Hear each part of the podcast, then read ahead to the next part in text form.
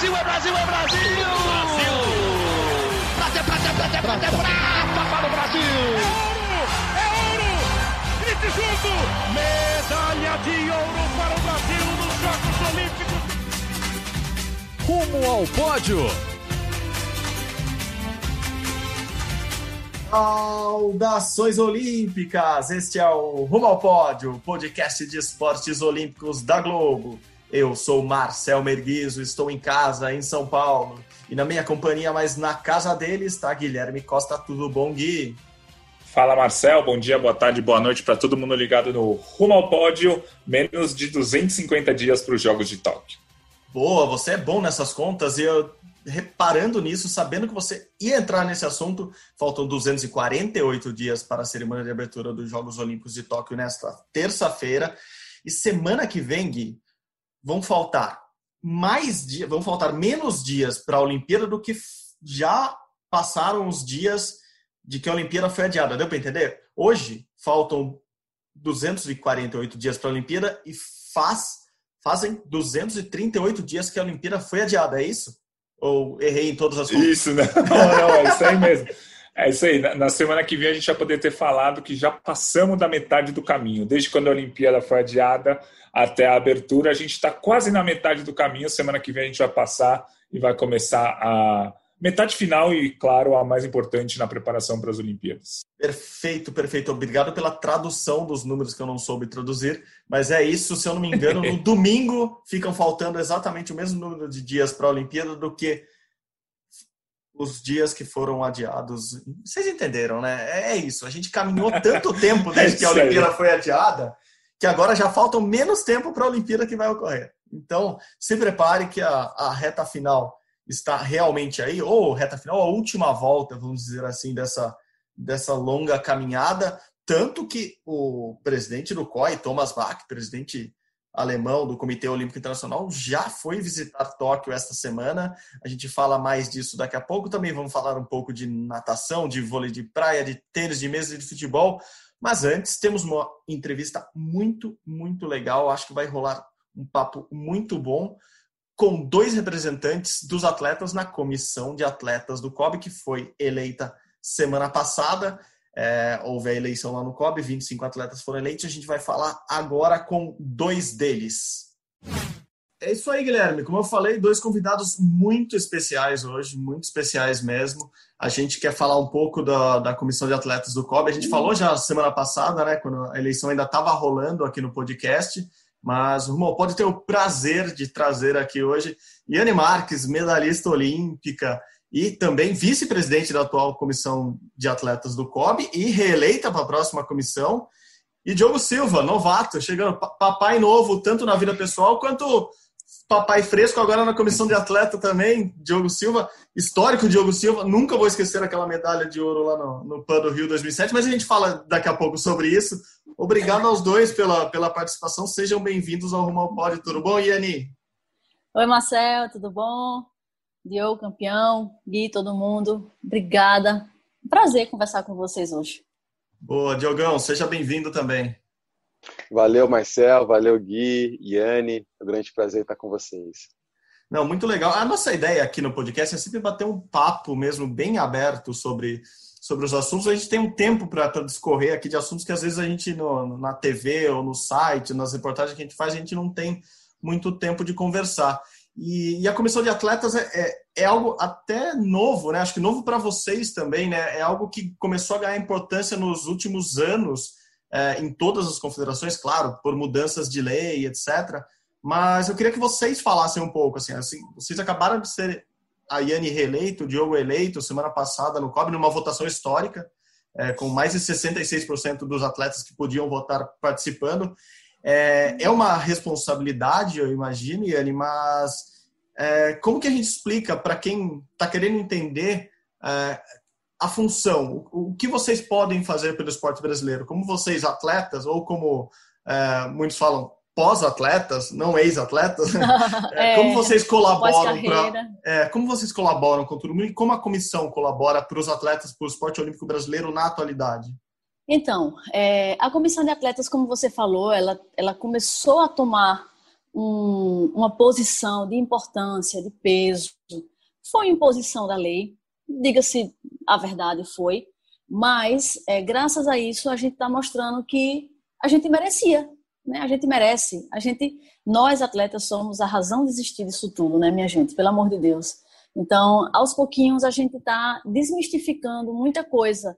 Por exemplo, é, alguns dirigentes ainda não não tinham o atleta como parceiro, como pessoas que estão ali pelo mesmo propósito, com o mesmo objetivo de trabalhar pelo esporte, de fomentar a modalidade, é, de, de garimpar novos atletas, de transformar vidas através do esporte, como aconteceu comigo, tenho certeza que aconteceu com o Diogo, com muita gente, cada um na sua, com sua intensidade, na sua, no seu quadrado, mas a comissão de atletas, eu posso dizer, eu fiz parte da última comissão, e agora, como vice-presidente, faço parte dessa transição, eu diria, né? De existe um divisor de águas aí. É, antes da lei, né? Antes dessa imposição da lei da, do artigo 18A da lei PIVA e agora depois dessa imposição onde eles dizem que pelo menos as assembleias um terço do colegiado tem que ser obrigatoriamente composto por atletas, né?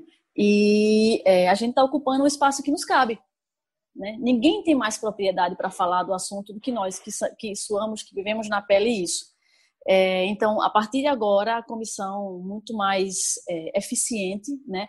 A gente tem trabalhado, por exemplo, estatuto, regimento interno, é, missão, visão e valores, coisas que parecem, poxa, tão simples, mas a gente precisou é, produzir todo esse material, né? A gente criou o nosso fórum, como entendendo a comissão de atletas como uma, uma, uma, uma instituição, sei lá, uma entidade que, que precisa ter um pouco de gestão. A gente eh, direcionou alguns atletas. Nós somos 35 confederações hoje, né, vinculadas ao Comitê Olímpico do Brasil, e na comissão de atletas, até o final de dezembro, dia 31 de dezembro, somos 19 membros, a partir de janeiro, 25. E esses 19 membros a gente se divide por modalidade. Então, é, vamos supor, Diogo, é, sendo membro da comissão, ele vai ser designado para cuidar de três modalidades. Então, ele é um interlocutor oficial do pentatlo, do taekwondo e do atletismo. Estou colocando uma situação hipotética aqui. Então, todas as demandas oriundas desses, dessas modalidades, né, a partir de queixas e sugestões e indagações, Nesse segmento de atletas, ele vem para o Diogo, o Diogo traz para a comissão e juntos a gente discute, a gente encaminha, a gente direciona o conselho de ética, é, apoio da, da, departamento jurídico, comunicação, enfim. Então, nós, de verdade, a gente agora trabalha. eu posso dizer que na última comissão que eu, que eu fiz parte, nós existíamos, né? Mas, ó, o presidente e o vice-presidente têm cadeira no Conselho de Administração do Comitê Olímpico do Brasil. O Conselho de Administração é, define, por exemplo, aprova ou não, né, é, compras, é, tudo, tudo que for com valor acima de um milhão de reais. Então, passa pelo Conselho de Administração. A aprovação do estatuto de todas as confederações passa pelo Conselho de Administração. Então, foi nos dado um espaço, mas também a gente foi, foi agregado né, e atribuído muita responsabilidade. Né? Eu sou hoje também membro do Comitê de Assessoramento do Planejamento Estratégico 2021-2024, sou também membro do Comitê de Assessoramento de Gestão Ética e Transparente do COB. Então, onde tem pontos de decisão, tem um atleta metido ali, e eu acho que tem que ter mesmo. Né? Então, esse é um espaço que a gente está ocupando, a gente vai ocupando nosso espaço, naturalmente a gente vai tendo mais responsabilidade, a gente precisa se capacitar mais, a gente precisa entender mais e ouvir mais, né? Porque ali nós seremos 25 atletas, que nós seremos a voz dos atletas, né? Nesse meio do caminho entre confederação e Comitê Olímpico do Brasil, mas a gente representa um segmento. Então ali não é a opinião de Diogo, não é a opinião de Anne, não é a opinião de Marcel, não é a opinião de Gui. É o que os atletas pensam, nós somos porta-voz, nós somos interlocutores, a gente ajuda, a gente tenta, na medida do possível, resolver todos os todas as queixas e, e, atender todas as sugestões. Então, de uma forma muito, muito rápida e genérica, é mais ou menos isso que a gente tem feito é, agora na comissão de atletas, né, nessa última leva aí de 19, e para o ano que vem seremos 25. E eu acho isso muito legal, sabe? Eu queria aproveitar a oportunidade, talvez eu tenha até errado a ordem, mas fiquei muito feliz, Diogo, com, com a sua chegada, Você é uma pessoa muito participativa, eu lhe sigo, lhe acompanho, torço, torcia, torcia como atleta, agora como pai, viu? Se prepare, você vai viver boas emoções, diferentes, mas tão boas quanto. E uma votação assim expressiva e que agora a gente tem, a gente está com essa incumbência, né, de representar os atletas, de se meter onde estiver falando de política pública de esporte, a gente tem que estar tá dentro, né, porque nós vivemos na pele, ninguém tem mais propriedade para falar desse assunto do que nós, atletas, para sempre.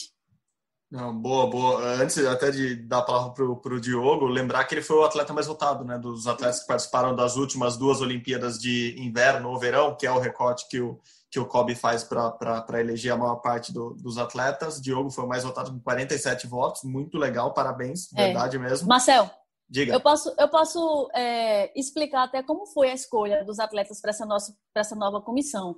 Manda ver. É, porque respondendo e atendendo a equidade de gênero, né? É, antes, a comissão de atletas tinha quatro membros que eram atletas mais antigos, atletas que competiram até a terceira Olimpíada para trás. E esses atletas eram convidados. Eles eram convidados para fazer parte da comissão e por isso eles não tinham direito a voto, é, enfim.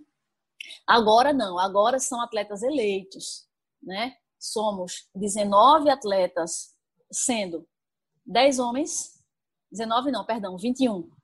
10 homens, 10 mulheres e o mais votado, que foi Diogo. Então agora são 11 homens e 10 mulheres. E quatro atletas mais antigos que competiram até no máximo em 2008. Então, dessa forma foi feita a, a composição da nova comissão de atletas. Sim, a, a Yane ela tem é, toda essa propriedade por estar dentro, né? Dentro já da comissão e já ter passado por uma gestão é, e eu vejo a comissão do lado de fora. Né? Então, eu vou trazer informações de, de, quem está vendo do lado de fora e de quem vem acompanhando a comissão do lado de fora. Né? Eu sempre fui muito participativo, participei de todos os congressos, os que foram presenciais, os que foram online, como esse ano. É, fiz, fiz a transição de carreira no, no Instituto Olímpico Brasileiro. Então, é, eu sempre fui da pessoa que eu questiono algo, é, mas eu participo daquilo que eu estou questionando. Eu, eu, eu estou estou dentro, né? Eu faço parte e, e, os apontamentos eles são exatamente por fazer parte, né? Porque tem outras pessoas que não fazem parte Aí chega só no dia da eleição ele começa a soltar os cachorros, né? E, e, então eu sempre, primeiro que eu sempre tenho um carinho muito grande a, aos atletas por ter feito parte desse time por 20 anos, né? É, eu venho do sistema de guerrilha. Eu sou daquele atleta uh, que tinha que se autofinanciar, né? Pagava as suas próprias suas próprias competições até chegar ao porte de uma política pública me dá sustentabilidade de não precisar mais pagar as minhas próprias competições. Então eu sei da importância da política pública no meio esportivo e que ela sustenta 70% de todos os atletas olímpicos que existem no Brasil. Então toda vez que tem é, uma ação contra as políticas públicas ou qualquer ação que tenta diminuir ou reduzir os financiamentos, se não tiver os atletas nesse aporte político, a gente não consegue é, segurar essas demandas de políticas partidárias que muitas vezes influenciam nesses resultados finais. Né? Então, quando é, um, um, novo presidente decide que vai diminuir a lei de incentivo e, e a gente capta muito recurso para poder fazer a manutenção do esporte para incentivo, isso atinge a gente diretamente. Né? Então, se a gente não tem atletas ligados no campo político, seja ele dentro do Comitê Olímpico ou no próprio político partidário no Congresso, a gente sempre é muito vulnerável a todas essas ondas que acontecem no Brasil. O Brasil é uma montanha russa, ele é extremamente instável. Em alguns momentos, em alguns ciclos, a gente consegue ter uma boa manutenção e, de repente, vem uma avalanche de problemas. Né? Esse ano de 2020 foi uma avalanche de problemas, que as pessoas precisaram se reinventar. E eu vi que houve uma cobrança muito grande dos atletas devido às manifestações internacionais que vinham acontecendo, e uma delas é a, a Black Lives Matter. e, e, aí cobraram muito da comissão dos atletas um posicionamento, por que, se posicionou rápido. Aí aconteceu o caso da Carol Solberg, pediram de novo outro posicionamento, por que, se não posicionou. Ah, e aí, se a gente vai pensar que a comissão é uma comissão autônoma extremamente jovem, talvez nem podia imaginar que teria tal demanda. E aí, de repente, essa demanda veio e você tinha que saber como lidar com ela. É, então, eu acho que essa minha entrada é de fato para poder é, lidar um pouco mais com essa demanda, que ela é real, ela, é, ela acontece, mas nem todo atleta vive esse meio social. Né? Nem todo atleta está inserido em políticas afirmativas, em políticas públicas, está inserido no debate dessas políticas, a importância que ela tem. E aí, na hora de fazer uma votação, uma escolha, o que, que deve ficar, o que, que deve sair, às vezes ele não prioriza algo que possa atingi-lo mais para frente. Não está atingindo agora, no exato momento, mas irá atingi-lo. Né? Então, a gente tem todas as transformações das regras, né? a regra 50, que proíbe manifestações, a regra 40, que tem a ver sobre o direito de imagem do atleta, então, são regras que nos atingem diretamente. Né? Você tem o investimento da solidariedade olímpica, que é um investimento internacional. Então, há uma discussão do lado de fora que se esse dinheiro de fato está sendo coordenado e, e, e colocado no lugar que ele deveria estar. Praira muitas dúvidas. Então, assim, eu, é, nos Jogos Olímpicos de 2004 para 2008, eu fui o, um beneficiário da solidariedade olímpica. Eu recebi uma quantia X a cada três meses, mas eu nunca soube a fonte, nunca soube quem era o meu pagador, nunca soube por que passava pela minha confederação e nunca soube de fato qual é o valor que eu deveria receber. Então, assim, eu não sei se os caras estavam me sacaneando ou não, eu não tinha informação. Uh, então, acho que a conexão dos atletas ela é fundamental né, é, passar as informações verdadeiras, aquilo que de fato está acontecendo, ela é fundamental. Esse diálogo não existia. Né, ele passou a existir há pouco tempo, e aí ele, essa rede vai ser ampliada né, com o passar do tempo também. É, o que a Iane falou foi muito interessante do, da equidade de gênero, né? Porque a, a comissão colocou como premissa, antes da eleição, que iam ter 10 homens, 10 mulheres e mais um 21º nome que seria o mais votado. Só que olhando a votação, a gente percebe que se a comissão não tivesse feito essa premissa, iríamos ter de qualquer forma 10 homens e 10 mulheres. Então isso foi muito interessante para ver que as mulheres conseguiram a igualdade sem precisar necessariamente dessa premissa de ter a igualdade. Bacana. Elas foram tão, foram tão votadas quanto os homens. E aí trazendo, é, falando isso um pouco com relação a Yane, e trazendo um pouco para o Diogo, o Diogo foi o mais votado, isso sem dúvida nenhuma, né? A gente viu pela pela, pela quantidade de votos, 47 votos. O Diogo sempre foi um cara muito combativo, né? A gente está falando de Black Lives Matter hoje, né, em 2020, em 2004 na Olimpíada, ele já fez uma manifestação durante a Olimpíada com uma luva negra. Então, é, há 16 anos ele já fazia isso. Só que na eleição agora desses 21 nomes, se não me engano ali 15, no máximo 20% são de atletas negros. Eu queria que a Iane falasse um pouquinho da importância da mulher, da importância da, das mulheres terem conseguido a igualdade e o Diogo falasse se ele vê problema, o que, que ele acha de apenas é, menos de 20% dos eleitos serem atletas ou ex-atletas negros. Massa, Gui. É, foi uma consideração muito interessante essa que você fez, porque, assim, eu sempre sou muito convidada para falar sobre é, preconceito, é, porque as mulheres, e eu, né, mulher nordestina, sertaneja, fazendo esporte essencialmente, assim, considerado, né, masculino, de origem, assim, muito, muito rústica, e por aí vai. E eu tenho um pouco de dificuldade, porque no meu caso não houve nenhum episódio de preconceito. Não sei se pelos resultados, pela, pela forma que a, as coisas aconteceram no, no meu caso, mas é, eu, eu, eu quando fala assim, não, tem que ser. É, não, porque tem que ser X vagas para mulheres, e porque as mulheres, e porque. Muitas vezes eu tenho uma dificuldade até de, de entender se, poxa, será que a gente fazendo isso, será que a gente está se colocando numa situação de inferioridade, quando na verdade nós não somos? Né? E eu falo, olha, foi uma imposição da lei, algumas coisas. É, agora, foi uma exigência pelo regimento, que seríamos 10 e 10, né, 11 e 10. Mas a gente chegou onde eu, eu sempre falo no meu discurso: a gente vai chegar nesse momento que não vai ser mais necessário você impor, você exigir que obrigatoriamente um clube de futebol só entra no Campeonato Brasileiro se tiver um time feminino.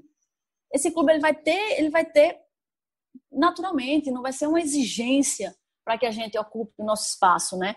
Então, é lógico, né? Faço novamente parte dessa, dessa geração que vive essa transição e fiquei muito feliz com, com, com o resultado por esse ponto aí que o Gui considerou, porque foi é, sem, sem nenhuma. É, não foi forçação de barra.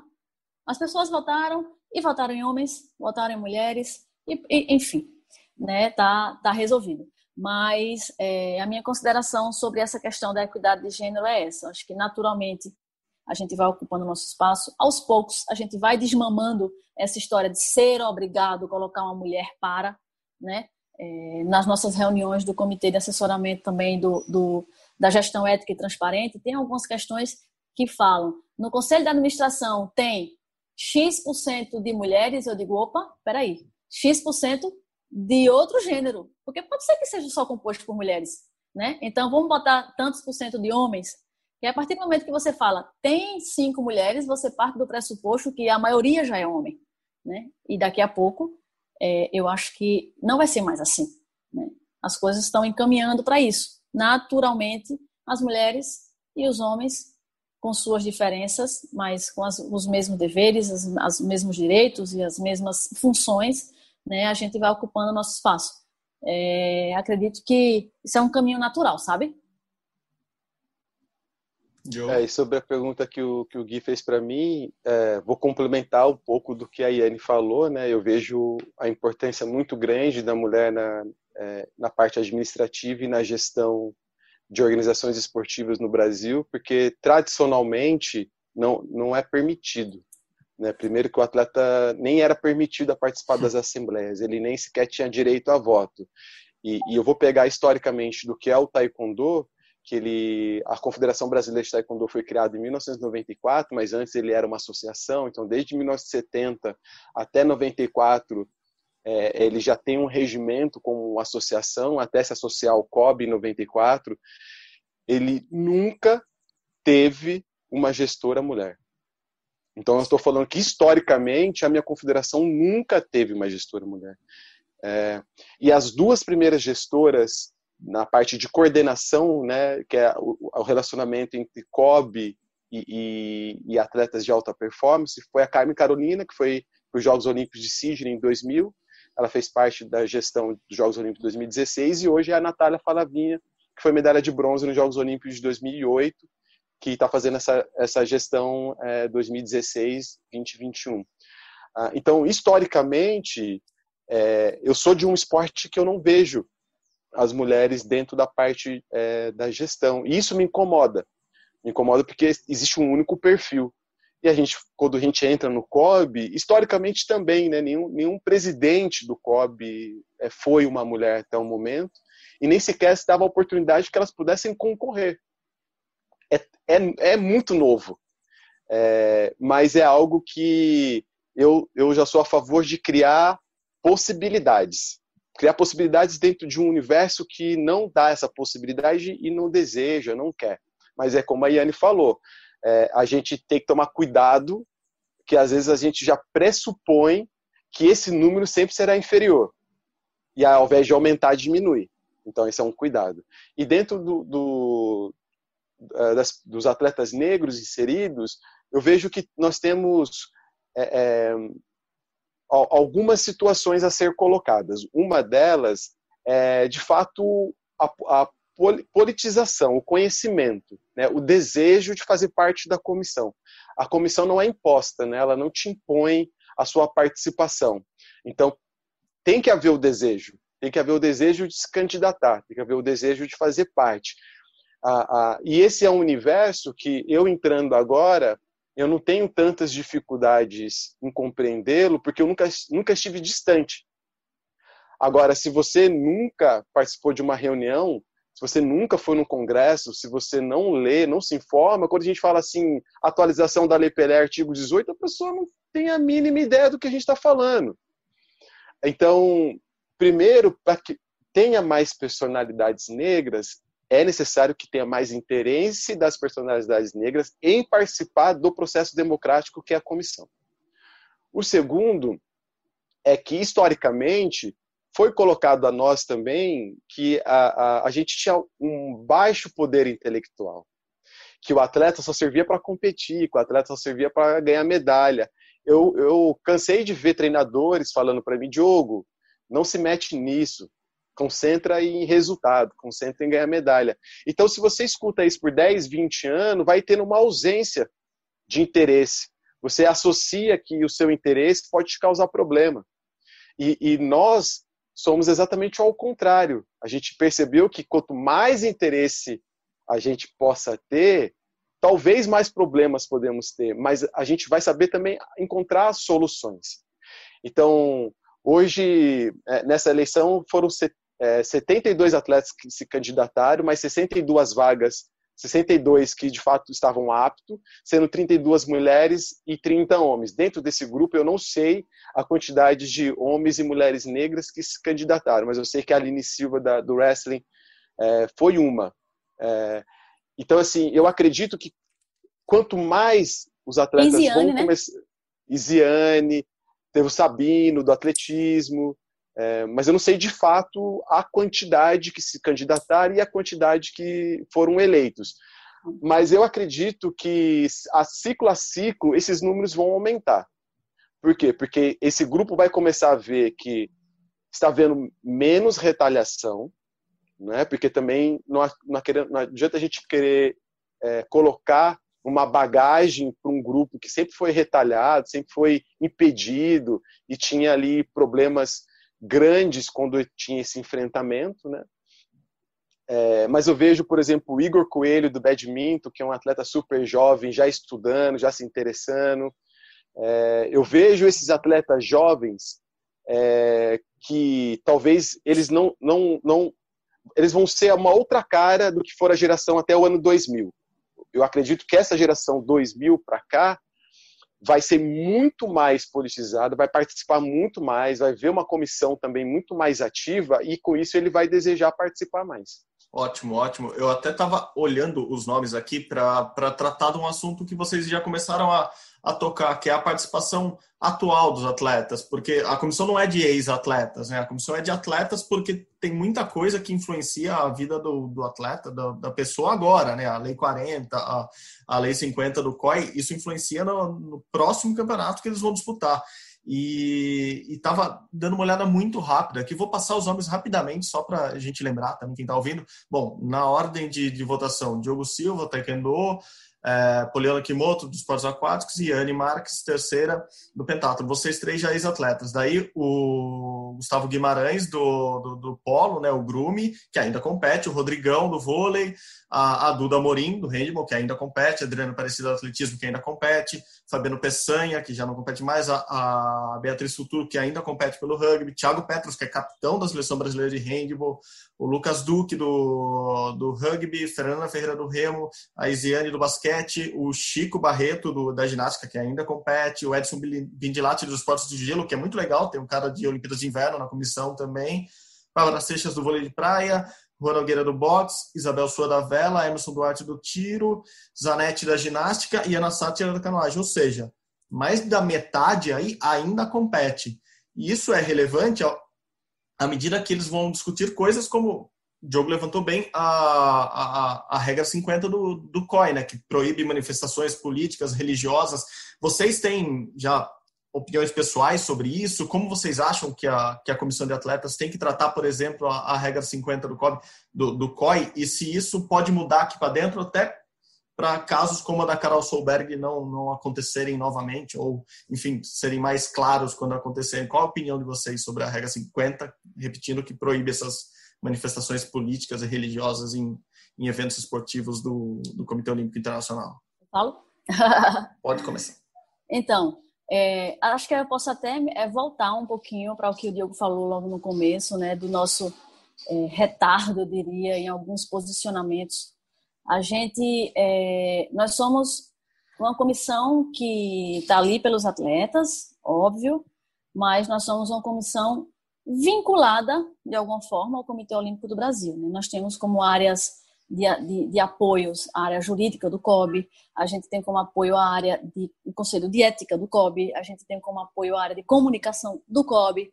Então, a gente reporta, a gente faz tudo muito, muito junto, muito linkado, né? O Comitê Olímpico do Brasil tinha se posicionado já, e nós da comissão, no nosso grupo né, de, de conversas, ficou muito dividido, né? Será que a gente já deve se posicionar logo? Será que a gente deve entender que o COB se posicionando, o COB fala também por nós? Então, assim, sabe, a gente está no processo de amadurecimento que daqui a pouco isso vai ser uma coisa que a gente vai entender e assimilar. Olha só, agora isso aqui a gente se posiciona independente de qualquer coisa, ponto final, né? É, não estou dizendo que o que nós fizemos foi certo, nem o que nós fizemos foi errado. Eu só acho que é, talvez, se foi uma falha, né, uma imaturidade também né, nesse movimento inteiro. A gente mudou da água para o vinho muito rápido. Né? De repente, nos foi atribuído muita função e, poxa, a participação dos atletas, tem gente que, ah, vamos fazer agora uma conversa sobre regra 50, que foi um assunto muito discutido né, nesses últimos dias. Aí tem gente que está em competição, tem gente que está fora do Brasil, é outro fuso horário. Aí cada um tem seus projetos pessoais também, quem já está aposentado. E aí você conseguir unir todo mundo, para todo mundo falar no mesmo momento, expressar uma união. E o que eu posso dizer é que sobre a regra 50, a comissão de atletas hoje tem pensado muito sobre isso, tem amadurecido muito sobre isso, especialmente pelo, pela, pela situação que ocorreu, né, da Carol. É, a gente acha que esporte tem sim muito a ver com política, né? não tem como dissociar, mas ao mesmo tempo existe uma dúvida. As pessoas que vão para assistir um espetáculo de um atleta competindo e jogando e, e enfim, participando, talvez não estejam ali para ouvir assuntos políticos. E aí, eis a, a, a, situação que coloca a gente em xeque, né? Mas eu acho que se encaminha para isso, a gente ser a favor, para não perder a essência da coisa, né? E sobre a regra 40 que você falava, né, desse um percentual altíssimo de atletas que estão na ativa, eu queria considerar também a importância dessa, dessa regra 40 que assim, o esporte precisa do aporte financeiro de empresas privadas. O esporte, as empresas privadas têm como principal vitrine os Jogos Olímpicos e os Jogos Pan-Americanos e são justamente os dois momentos que eles são é, é, vetados, né, de serem é, apresentados como patrocinadores de alguns atletas. É, isso também é outra coisa que a gente discute muito. Estamos amadurecendo, obviamente, mas que a gente é, vota a favor também de uma flexibilização, de um ajuste nessa regra 40, para que seja permitido é, para o atleta é, divulgar as marcas que te apoiam durante a carreira inteira. Porque o evento dos Jogos Olímpicos e do Pan-Americano é um evento pontual de uma temporada inteira cheia de eventos importantes também para o atleta e que, e que aquela, aquela marca precisa e merece ser exposta, né? Então, são, são coisas que eu não tenho dúvida que, assim, a chegada de Diogo, por exemplo, agora, uma pessoa que é, fala muito sobre isso, estuda muito, lê muito sobre essa questão política, direitos, deveres, posicionamento, o que seria legal, o que não seria, vem para somar. Vem para somar. São perfis né, distintos, com experiências distintas, que na, na ocasião dos nossos encontros a gente vai discutir muito e aprender muito, sem dúvida, com o Diogo é, nesse sentido. E eu achei muito legal, né, porque a gente precisa de verdade amadurecer ainda mais quando o assunto é política pública de esporte, posicionamento nesse enfrentamento, né, em várias frentes. Eu, eu vejo a regra 50, a regra 40, né? A regra 50, na verdade, a criação dela é antiga. Se eu não me engano, é, da, é entre o período da Primeira e Segunda Guerra Mundial, 1940, mais ou menos. O Guilherme, que é um, um, um estudioso aí, acho que vai saber datar para a gente aí melhor. E, e, e aí ela fica antiquada nos tempos de hoje, porque ela foi criada por um período de guerra, que não é mais o nosso momento. E também há, é embutido outros questionamentos dentro, como se fosse tudo posicionamento político ou religioso. e que não é. é então, assim, quando a gente vê é, homens ou mulheres negras é, é fazendo posicionamentos sobre o Black Lives Matter, isso não é político, isso não é um ato político, isso é um ato de humanidade. Nós estamos falando que o racismo mata. E tendo a grande parcela da população mundial esportiva negra, naturalmente isso é um desconforto.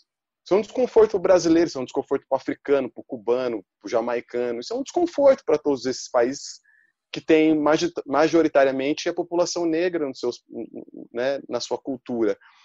Então, é natural que esses casos, como aconteceu nos Jogos Olímpicos de 2016, um atleta da, da Etiópia fez um manifesto e depois não pôde voltar para o seu país, seu país, ele tinha medo de morrer.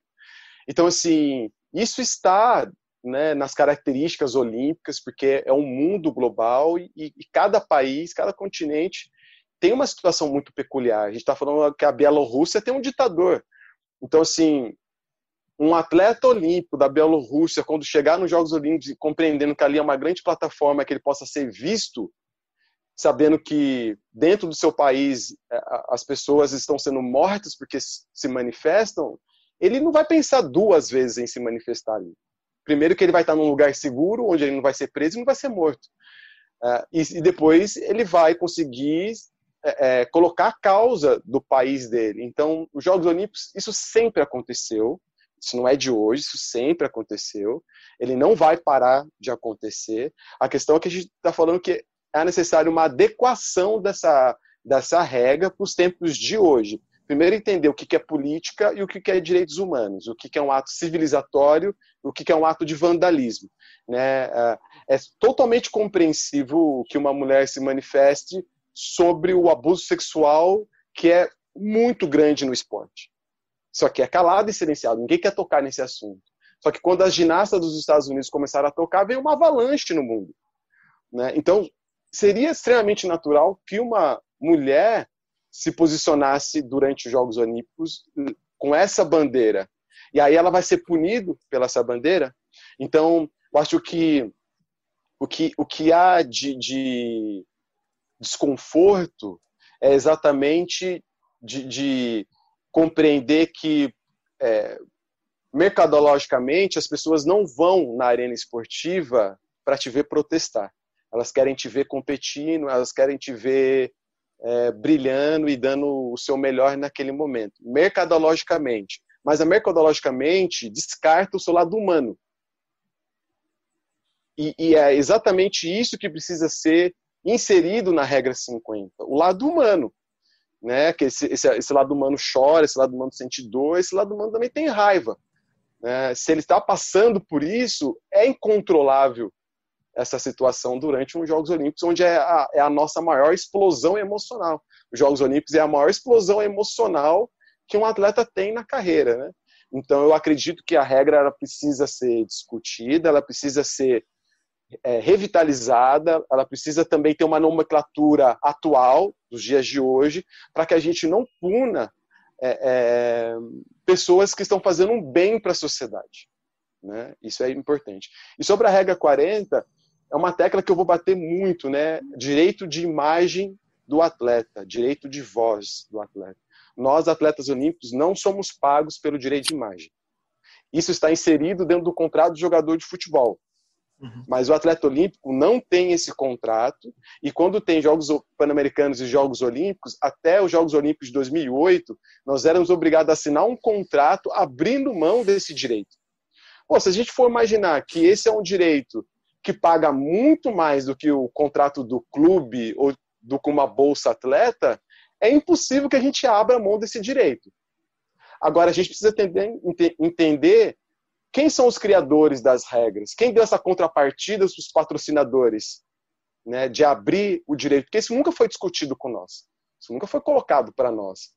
Né? Nem, se nem se dava opção. No meu contrato era você participa dos Jogos Olímpicos se você assinasse. Caso você fala, não, eu não quero, eu não aceito, você não participa. Ah, mas que... Fácil, né? Bela decisão para tomar.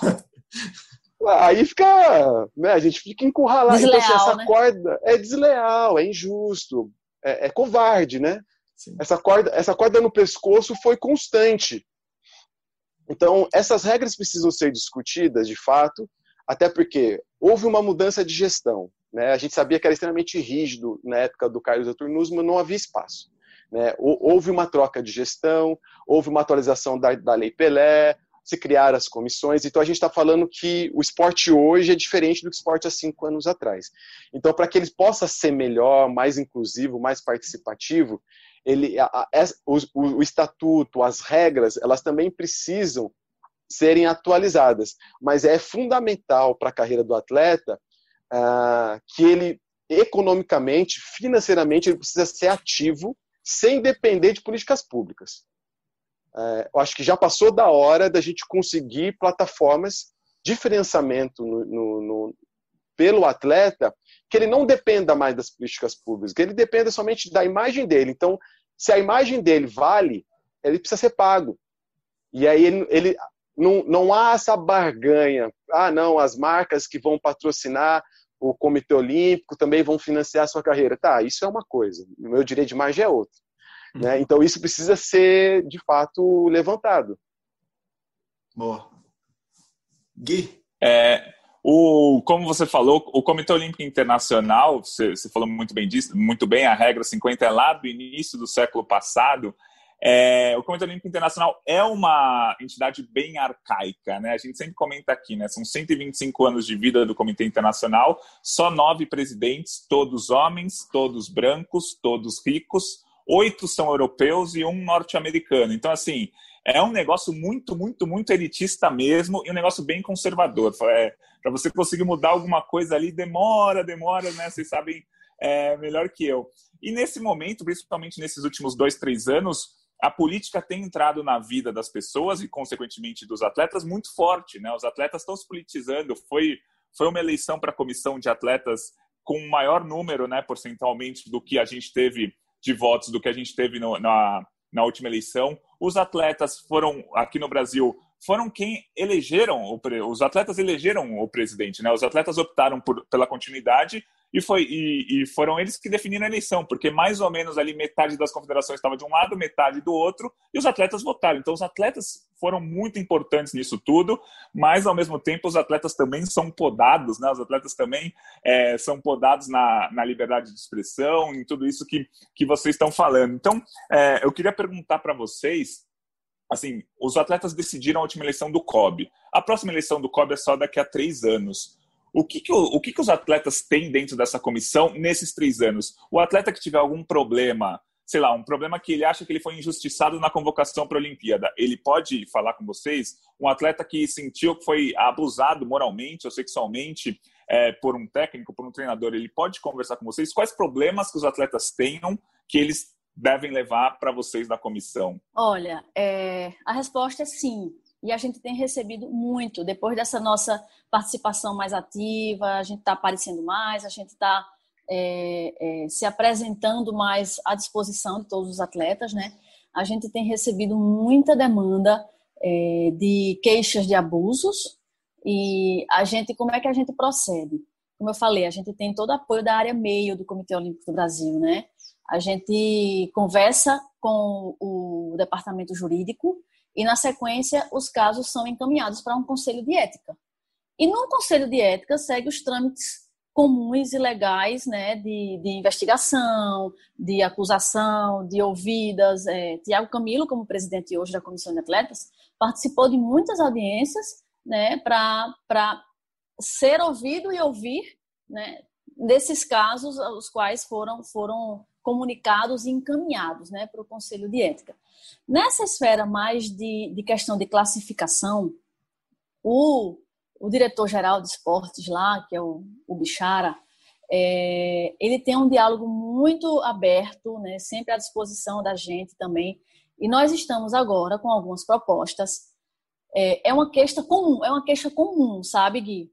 Muitos atletas reclamam, por exemplo, que estava classificado para um campeonato que seria uma, um campeonato que definiria a classificatória para os Jogos Olímpicos, por exemplo, mas na reta final, aos 45 do segundo tempo, o presidente da confederação mudou o critério, essa pessoa saiu, da possibilidade de se classificar para os Jogos Olímpicos e entrou outra pessoa. Isso é injusto, isso não pode acontecer. Então, qual é a nossa última proposta como comissão de atletas para o COB? É que a gente possa ter, no momento de construção dos critérios de classificação para as competições, critérios técnicos, índices e por aí vai, tem que ter a aprovação de um atleta, de um atleta ou o presidente da comissão de atletas daquela modalidade, ou alguém indicado pela comissão de atletas. Né? Tem, que ser, tem que ser atribuída à comissão de atletas daquela modalidade a responsabilidade de. Então, a nossa última proposta é essa, foi muito bem recebida. Lógico que precisa ser desenhada, estruturada, organizada para ser colocada em prática, mas é uma preocupação nossa, são, são fatos recorrentes e que as, as, as inquietações chegam para a gente, mas que nem sempre a gente consegue ajudar. Diálogo direto com o presidente a gente faz, é, o COB faz esse, esse meio campo aí também de conversas para tentar organizar as coisas, mas são demandas como essas que chegam para a gente sim, que a gente tenta, gastando toda a nossa energia, o que a gente, com todo o nosso conhecimento, é, tentar ajudar o atleta, sempre ajudar o atleta, mesmo que seja para explicar algumas coisas. Por exemplo, é, eu já recebi um documento de um atleta dizendo que a confederação dele não vai mandar um atleta, mas vai mandar um dirigente para fazer um trabalho de observação numa competição. Então, para a gente é muito difícil conceber isso, sabe? A confederação não tem dinheiro para mandar um atleta, mas tem dinheiro para mandar uma, um membro da confederação. Então, isso está no planejamento que a confederação mandou para o COB, que esse recurso desse cara que vai para fazer uma observação está é, numa, numa cifra lá, numa, numa, numa fatia de recurso que é direcionado para o trabalho de fomento, trabalho de alguma coisa que aquela confederação vai desenvolver, e não exatamente para a parte esportiva efetivamente. Então, ele não pode pegar essa grana que o dirigente iria fazer essa observação para realizar uma competição no Brasil e colocar um atleta que vai competir. competir. Mas para a gente é muito difícil entender isso. Né? Então, a partir do momento que os atletas estão ali dentro, começam a entender os trâmites e as coisas legais, os caminhos e tudo, alivia para as duas partes, né? Então é isso, a gente tem recebido muito esse tipo de demanda e estamos sempre encaminhando e com auxílio da, da, das áreas meio ali do, do, do COB, a gente tem conseguido resolver parte delas, não todas.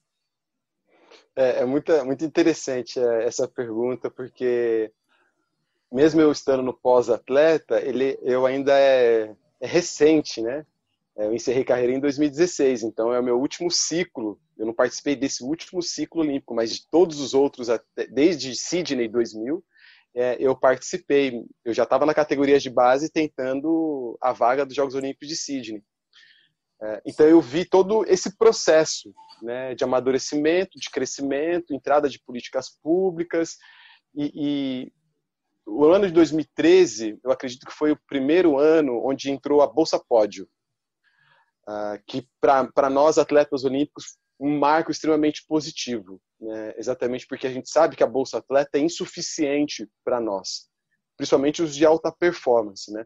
porque a nossa cotação é em dólar e é em euro, então assim, 3 mil reais hoje eu tenho 500 dólares eu vou para onde com 500 dólares? Vou para lugar nenhum, né? Então, é, é, é, colocado muitas vezes dentro das confederações que o atleta não, não vai receber salário porque ele recebe bolsa atleta. E, na verdade, uma coisa não tem nada a ver com a outra. A bolsa atleta é um direito que o Estado promove ao atleta. O contrato salarial dele é um direito pela profissão que ele exerce. Mas as confederações utilizam isso para substituir. Se você recebe Bolsa Atleta, você não recebe salário, você não recebe contrato. Quando essas coisas acontecem, como aconteceu comigo, eu falo, eu vou falar com quem? Eu vou ligar para o COB? Eu vou falar com a Secretaria de, de, do, do, Esporte? Tipo, é, é quem me salva. Então, durante a minha carreira, esse foi o meu grande questionamento. E esse foi, assim, o meu, meu grande problema com o Comitê Olímpico. Foi, pô, ninguém, quem é que me protege como atleta? Assim, existe muito casos de abuso. Esse é um caso de abuso, né? Que ao invés do, do atleta conseguir somar renda, ele, ele, ele é diminuído sua renda. Né? E é uma renda que é insuficiente. 3 mil reais para quem é de alta performance é insuficiente. E aí, em 2013, 2012 para 2013, quando cria a, Bolsa Pódio, aí é um, é um valor que para nós é mais real, para quem faz essa cotação em, em, dólar, em euro. Né? Nem vou falar de Libra, e Libra tô, todo mundo ferrado. E, e, e, quando eu fui pleitear essa bolsa, então como é que funciona? Né? A Confederação Brasileira indica o atleta para o Comitê Olímpico, o Comitê Olímpico repassa esse nome para a Secretaria de Esporte. Então, há, há, há passagens de mãos antes do, do, do pleiteamento, né? E aí, nessa passagem de mão, é onde eu ficava para trás. Porque daí a confederação não indicava meu nome. E aí eu entrava em contato com o Comitê Olímpico falando, olha, eu, eu sou o primeiro do ranking. Eu, e eu estou pleiteando essa vaga, mas meu nome não foi indicado. Aí o Comitê Olímpico me respondia, ah, esse é um problema da sua confederação. Eu entrava, a, entrava em contato com a confederação. Esse é um problema do Comitê Olímpico. Aí, quando ninguém ah. sabia me responder, falava assim: não, esse é um problema da Secretaria de Esporte. Isso me dava um ódio no coração, porque eu, eu me via frágil, né? eu me, me via sem defesa. Eu, eu não sei o que fazer. Né? É. E assim, quando a gente fala de perder um ano de bolsa, principalmente a Bolsa Muita Pós, está falando de 120 mil reais ao ano. A gente está falando de quedas de, de, de, ranking, porque você não consegue fazer a manutenção do circuito internacional. Está falando também de não manutenção da sua equipe multidisciplinar. E você está falando também de risco de não medalha olímpica, porque você quebrou seu ciclo. Então, assim, esses lugares que não têm resposta sempre foi um lugar muito obscuro dentro do, do, Comitê Olímpico e dentro das secretarias e dentro desse meio. E o atleta ele não sabe a quem recorrer. Então, se tem abuso sexual, se tem caso de racismo, muitas vezes é o que quer, ele não sabe a quem recorrer. Ele não sabe para quem falar. Então, quando isso acontecia, no meu caso, eu falava com o COB nada, eu falava secretaria. Então, assim, quem é que me defende? Eles falaram, não, você vai ter que entrar com uma ação no Ministério Público. Eu falei, meu, eu sou um atleta, cara. São seis horas de treino por dia. Como é que eu vou entrar com uma ação no Ministério Público? Eu sou incapaz disso, né? E quem que vai arcar com minha despesa financeira de advogados? Então, eu acho que o que o atleta precisa muito, ele precisa se sentir seguro dentro desse lugar. Né? Então, acho que a comissão é, precisa trazer um pouco dessa segurança, dessa orientação. Então, a gente precisa de um canal direto né? Como se fosse aquele telefone do, do Batman, sabe? Ó, você vai falar comigo. Não é para passar por três pessoas e você vai desistir. Não, você vai falar comigo.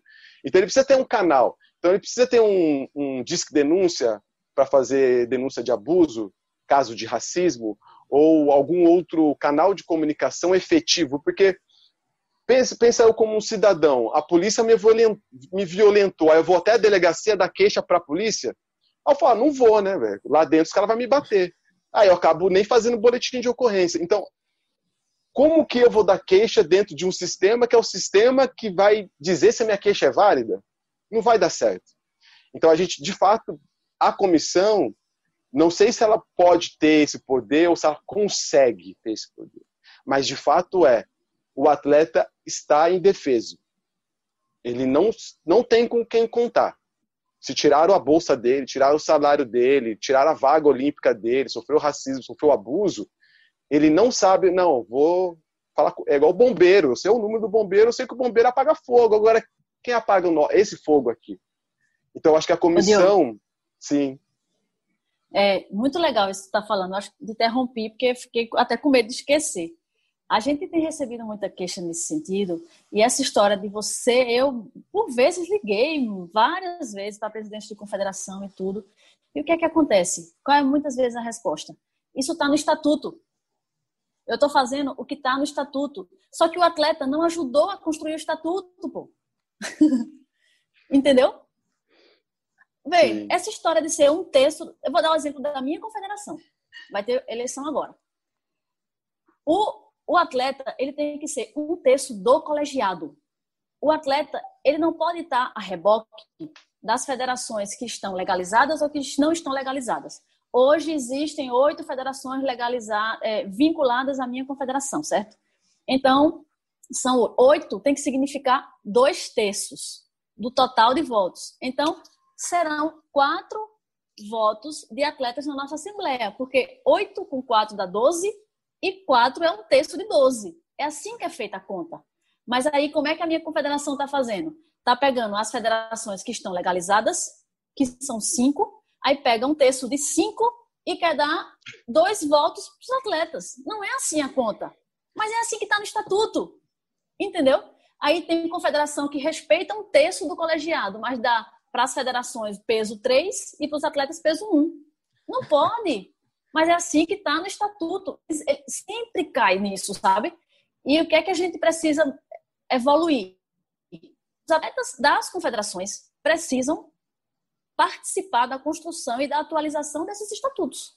Né? Isso é uma coisa que está começando a acontecer. Então, eu espero, de coração, que isso que aconteceu com você, que aconteceu comigo, a minha primeira bolsa foi 400 reais que eu ganhava da minha confederação. A, partir do, do meu primeiro mês que eu recebi o Bolsa Atleta, eu tive a bolsa da confederação cortada.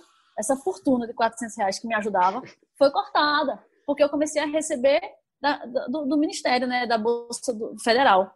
Então, passei pela mesma situação que você passou, mas é como está no estatuto. E quando você vai falar com o presidente, ah, não, mas isso está no estatuto, então, poxa, não pode.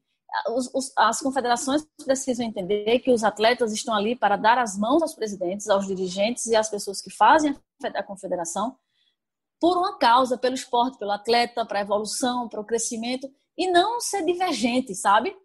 Né? Isso ainda acontece muito. Né? Só para é, desabafar aqui. Não, e eu acho que isso tem tudo amarra ao nosso assunto porque mostra a importância de vocês atletas que são atletas relevantes não só no Brasil mas internacionalmente é, estarem à frente de uma comissão que também dirige os novos atletas para um caminho diferente assim tudo isso que vocês sofreram é, não é questão de egoísmo, mas vocês não querem que os outros sofram. Assim, vocês já passaram por isso. Essa experiência que vocês é. já pegaram um período melhor do esporte brasileiro e mesmo assim vocês veem casos básicos, evidentes, práticos que podem ser melhorados para quem está competindo agora, para quem vai competir em 24, em 28 e daqui para frente. Isso é, me deixa mais feliz ainda. Eu comecei falando disso uh, de, de, lembrar do ouro do, do, do, Diogo no Rio e estar tá do lado dele, assim, conversar com ele logo depois do Diogo, para quem não lembra, foi o primeiro ouro do Brasil nos no Jogos Pan-Americanos do Rio em 2000, em 2007, estamos velhos já, 2007, viu? É, e, e ali foi relevante porque você foi um cara que conseguiu o espaço, de ter um espaço para mostrar um pouco do Diogo, não só o atleta ali que estava conquistando ouro, mas o Diogo com uma cabeça boa, com pensamentos e com algo que te transforma hoje no atleta mais votado numa comissão de atleta do COB anos depois, décadas depois. Uh, a Yane, assim, foi muito legal também ter participado, não estava lá em Londres, infelizmente, na sua prova, no, no ah. bronze, que é histórico. Estava acompanhando pela TV muito bem acompanhado, trabalhando já, mas não pude ver. Mas depois do, das medalhas em Jogos Pan-Americanos, a gente conseguiu ter conversas também pós-medalha, naquela área, é quente, é, é o momento, como vocês disseram, é o momento de maior emoção do atleta, e mesmo assim, e ele já mostrava ali a consciência de saber que aquilo era uma vitória grande dela, mas que vinha muita gente atrás dela ajudando a ganhar e que aquilo para o futuro ia mudar a modalidade dela. Assim, é, vocês conseguem mudar as próprias modalidades com o tempo. Então, me deixa muito feliz saber que vocês estão na comissão, que é importante e está ganhando cada vez mais importância e é quase um depoimento final meu aqui, porque eu acho importante essa discussão é, ao ponto que vocês não estão nesse ciclo olímpico competindo, mas vocês são tão relevantes quanto quem está lá dentro. Então, parabéns de verdade e tomara que a gente continue conversando cada vez mais com atletas para falar disso que a gente está falando, que é política esportiva, que é política política, que não é só não é política eleitoral às vezes, mas uhum. é política é. que a gente tem que fazer no dia a é. dia e o esporte não pode estar tá separado disso nunca. Parabéns. E só um, um adendo também, é, como é o caso agora da Iane, que ela falou assim, olha, a demanda da Cacob aumentou muito. Só que a Iane, assim como o Thiago, assim como os outros, são o quê? Voluntários. E isso é uma coisa que, pô, é, a demanda é gigante, a responsabilidade é gigante.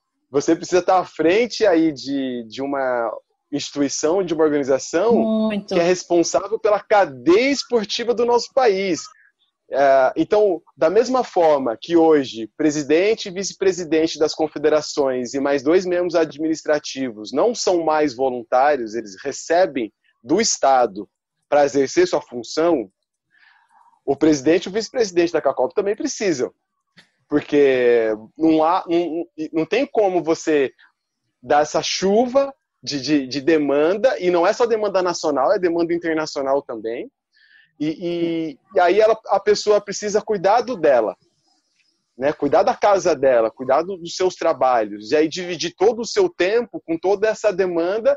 Só que quando a bomba estoura, ninguém quer saber se você está fazendo isso de uma forma voluntária. Ele quer uma resposta. Agora, o, o, o meu tempo não está sendo pago para eu poder dar essa resposta efetiva na hora e da forma que as pessoas querem. Então, isso também precisa Está aí também um outro princípio que precisa ser atualizado. Existe essa proposta, Diogo, um pedido. No nosso novo estatuto, a gente pede que a, comissão de atletas seja, de alguma forma, remunerada pelo seu trabalho, porque, de verdade, é, demanda. Demanda muito. E cada vez mais. Cada vez mais.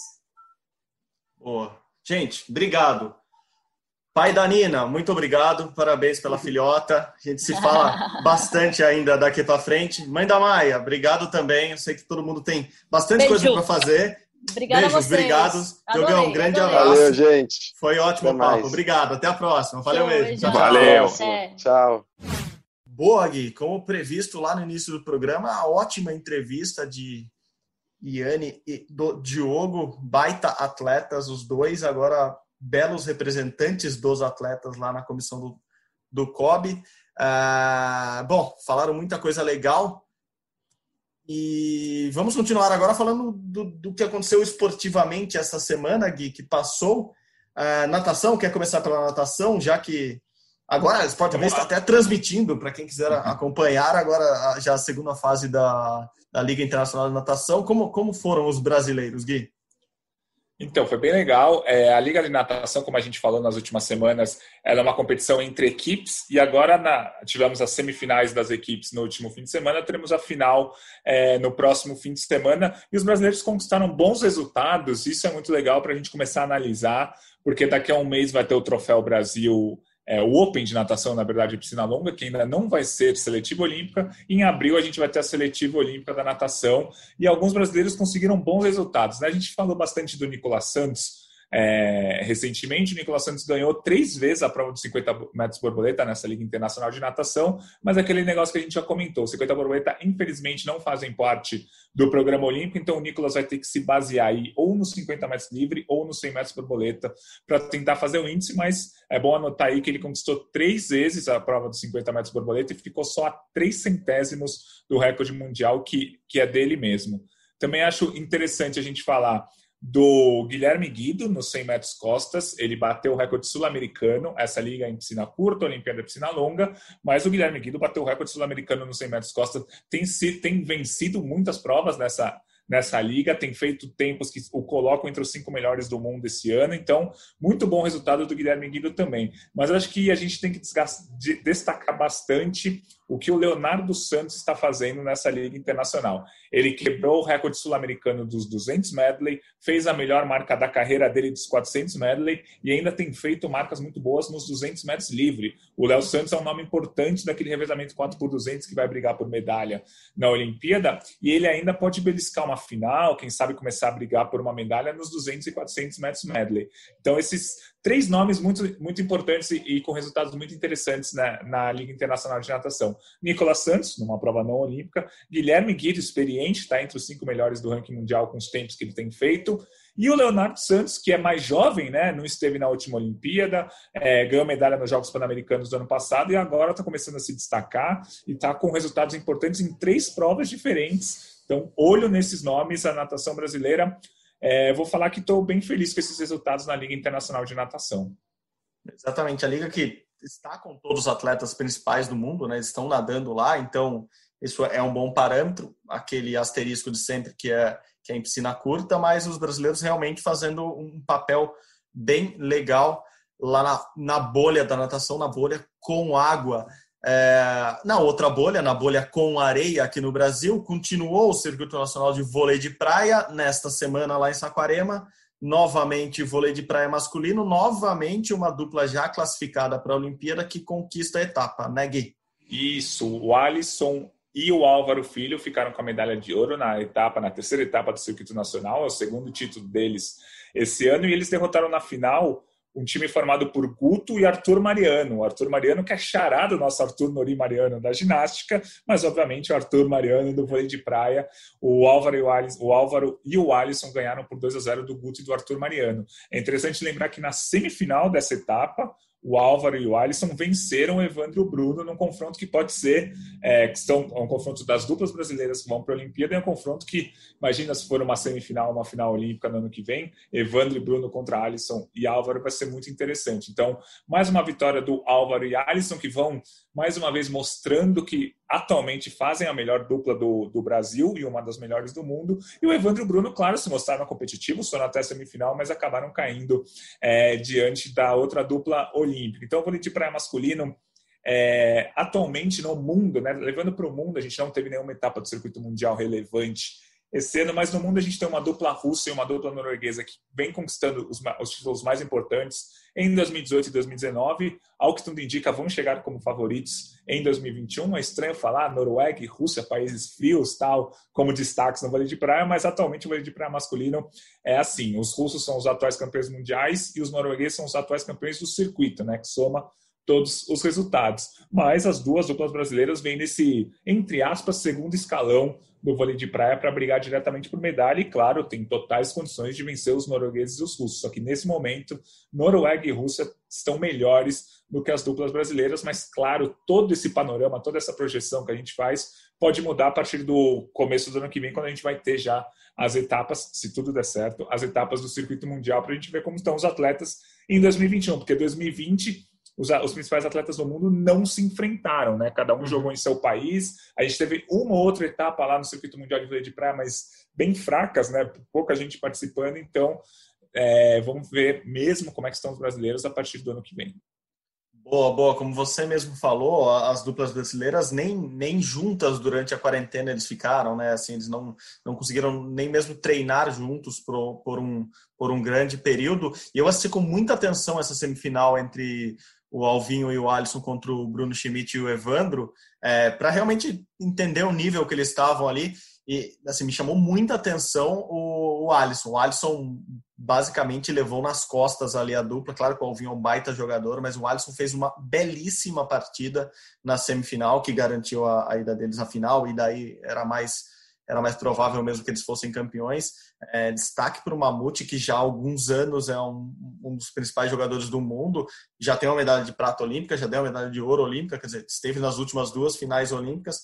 É, tomara que ganhe mais uma medalha, nem que seja para completar o, o, o, quadrinho de medalha dele lá de uma, uma de cada cor, mas é, um atleta do, do, tamanho dele, literalmente, é, pode, pode, pode desequilibrar na Olimpíada e ele foi muito bem nesse final de semana em Saquarema.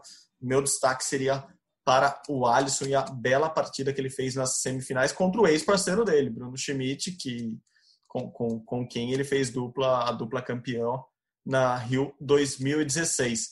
Bom, das areias para os gramados, Gui, seleção, a gente esquece né, dela, a seleção olímpica de futebol está se reunindo, é, é uma data FIFA, o Brasil que tem vários jogadores já que estão no exterior em grandes equipes, se reuniu e jogaram a primeira partida no final de semana, ganharam, né? E tem uma partida também ainda hoje. Diga mais, Gui. Isso, exatamente. A seleção brasileira está fazendo um triangular amistoso com outras duas seleções sub-23, né? A do, do Egito e da Coreia do Sul. A primeira partida no sábado, o Brasil ganhou por 3 a 1 o, um primeiro tempo bem mais ou menos, mas um segundo tempo muito bom da seleção brasileira conseguiu derrotar é, a Coreia do Sul e vai jogar contra o Egito. A gente está gravando nessa terça-feira à tarde, vai jogar contra o Egito nessa terça tarde mesmo. Então, você que está ouvindo o podcast, entra lá no ge.globo para saber quanto foi é, o, o resultado do jogo do Brasil. Mas é sempre interessante a gente falar que é uma seleção que é uma grande incógnita para a gente porque a gente não sabe na Olimpíada do ano que vem se, um, os principais clubes do mundo vão liberar seus jogadores, é, não é uma data FIFA Olimpíada, então os principais clubes podem não liberar os jogadores para participarem da competição, e a segunda grande questão é quais serão os jogadores acima de 24 anos. Porque imagina se a, se a gente pode chamar as principais estrelas. Imagina se o Neymar vai poder jogar pelo Brasil, o que muda da seleção brasileira com o Neymar e sem Neymar. Então fica muito difícil de fazer uma projeção. Mas uma coisa que a gente já sabe é: o Neymar falou que quer jogar a Olimpíada. Uma coisa é o Neymar querer jogar, outra coisa é a gente saber é, se o PSG vai liberar, se o Neymar já vai ter jogado a Copa América, que vai ter sido disputada alguns dias antes, ele teria que ficar dois meses com a seleção brasileira, ia perder as férias inteiras dele. Será que o clube vai deixar? Será que não vai deixar? Será que o Neymar vai querer participar das duas competições? Enfim, muitas e muitas incógnitas sobre o futebol masculino, mas o Brasil venceu a Coreia do Sul por 3 a 1 num jogo que foi elogiado. Assim, no final das contas, foi foi um bom jogo da seleção brasileira contra a Coreia do Sul. A Coreia do Sul que também vai estar na Olimpíada e esse amistoso foi também contra um time sub-23 da Coreia do Sul. Então, são times que vão estar na Olimpíada que o Brasil está enfrentando. Perfeito, perfeitos gols lá de sábado, Matheus Cunha, Rodrigo, ou Rodrigo, se você preferir, aquele do Santos mesmo, e Reinier, é, ou seja, jogadores que tiveram sua importância aqui no Brasil, é, que a torcida brasileira conhece, e, bom, os gols de hoje você pode prever aí, ou, como o Gui falou, vai lá no GE e confere tudo. Também teve nesse final de semana Copa do Mundo de Tênis de Mesa e o principal brasileiro, ou os dois brasileiros, não foram bem, né? O principal brasileiro, o Calderano, caiu na estreia já no mata-mata e Gustavo Tsuboy caiu na primeira fase, ali na, na, na fase de grupos. Uh, então, os dois brasileiros não, não passaram nenhuma fase nesse final de semana lá na bolha da China. Cheia de bolha hoje. Parece a mão de jogador de tênis, né? Cheia de bolha. Muito o, bom. O Hugo Calderano, que era número 6 do ranking mundial, perdeu para o sul-coreano Jeong Yong-saik, é, que é o 14 do ranking mundial, por 4 a 2 é claro que a gente queria que o Hugo tivesse ganho. É, é a primeira partida dele no circuito mundial desde a paralisação da pandemia lá em março. O Hugo Calderano jogou várias vezes pelo seu clube na Alemanha, mas quando ele disputa pelo clube da Alemanha, não vale pontos para o ranking mundial. É, essa Copa do Mundo foi a volta do circuito mundial e ele caiu logo na estreia para um sul-coreano, 14 da lista. A gente queria que o Hugo tivesse ganho o jogo? Óbvio que queríamos. Mas também o sexto colocado do ranking perder para o 14 no jogo equilibrado, foi 4 a 2 enfim, não é, não é tão estranho assim. A gente vai acompanhar as duas próximas semanas, o Calderano vai jogar o Finals, que reúne só os melhores é, do mundo, assim como a Copa do Mundo, e depois vai jogar o Macau Open também lá na China, são dois torneios importantes.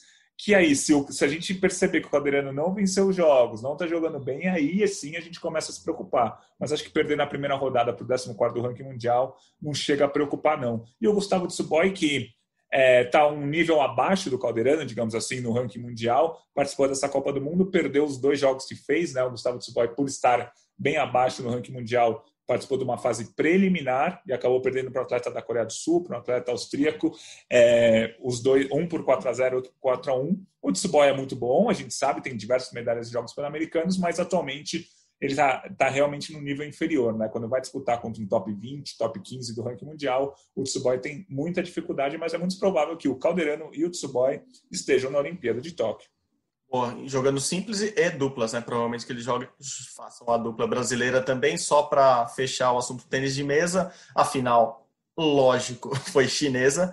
É, o Fan Zhendong ganhou do Malong, Fan Zhendong tricampeão mundial de tênis de mesa. Era provável mesmo que eles chegassem à final. É, são os grandes favoritos à Olimpíada de Tóquio no ano que vem. Para encerrar e não encerrar por baixo com o resultado negativo do tênis de mesa, vamos falar um pouco de notícias positivas que estão chegando de Tóquio, né, Gui?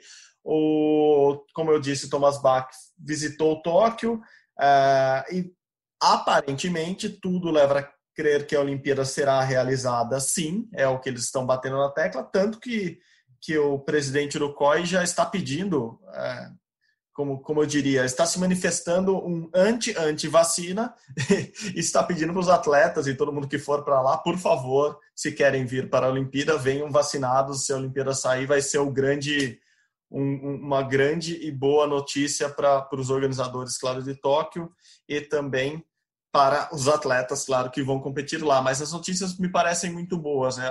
ou pelo menos o COI e os organizadores estão muito mais otimistas depois do que a gente falou, esse meio caminho andado até a Olimpíada de Tóquio, certo, Gui? Isso, exatamente. A gente já está fazendo a curva, né? Da...